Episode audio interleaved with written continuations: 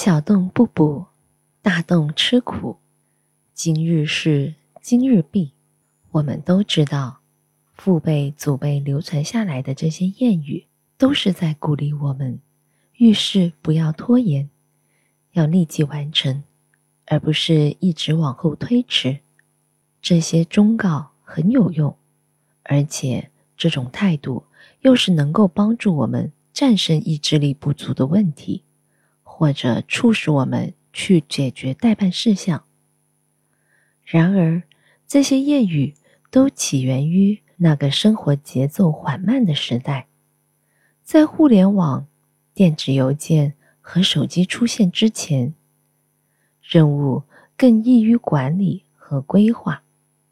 但是，如今时间却过去的飞快，别人可以全天。二十四小时联系到我们。当我们正在做其他事情，并希望事情能更快完成时，却无时无刻接收电子邮件、短信、文件，这样反而会导致相反的结果。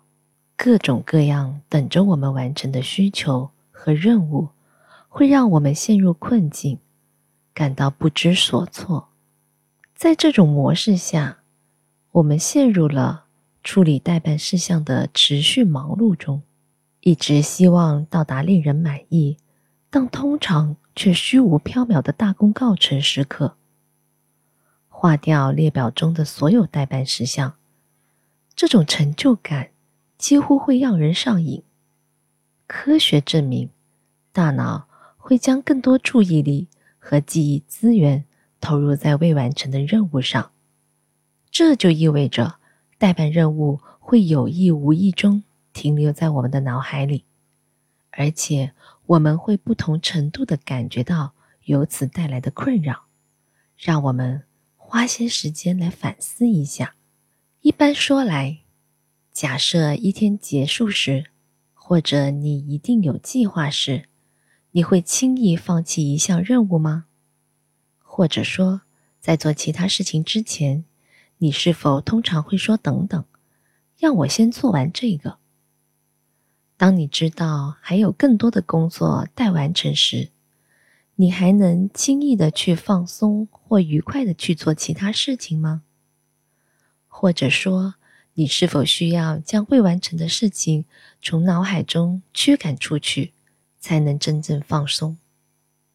如果有些事情没做完，让你感到不安，或者你一般都是超额完成，从不冒拖延的风险，那么建议你学习留点事情明天做，留一些任务暂时不处理，总是会有更多的任务、更多的事情要做，不间断的全部完成。会显著的增加你的压力，因此学会识别这个心灵陷阱，试着有意识、有目的的不完成任务，并且训练自己忍受由此引起的不安感。请不时的告诉自己：“好吧，我可以明天完成这件事。”放弃这个任务。继续做对你有意义的事情，花点时间做点让自己感觉快乐的事情。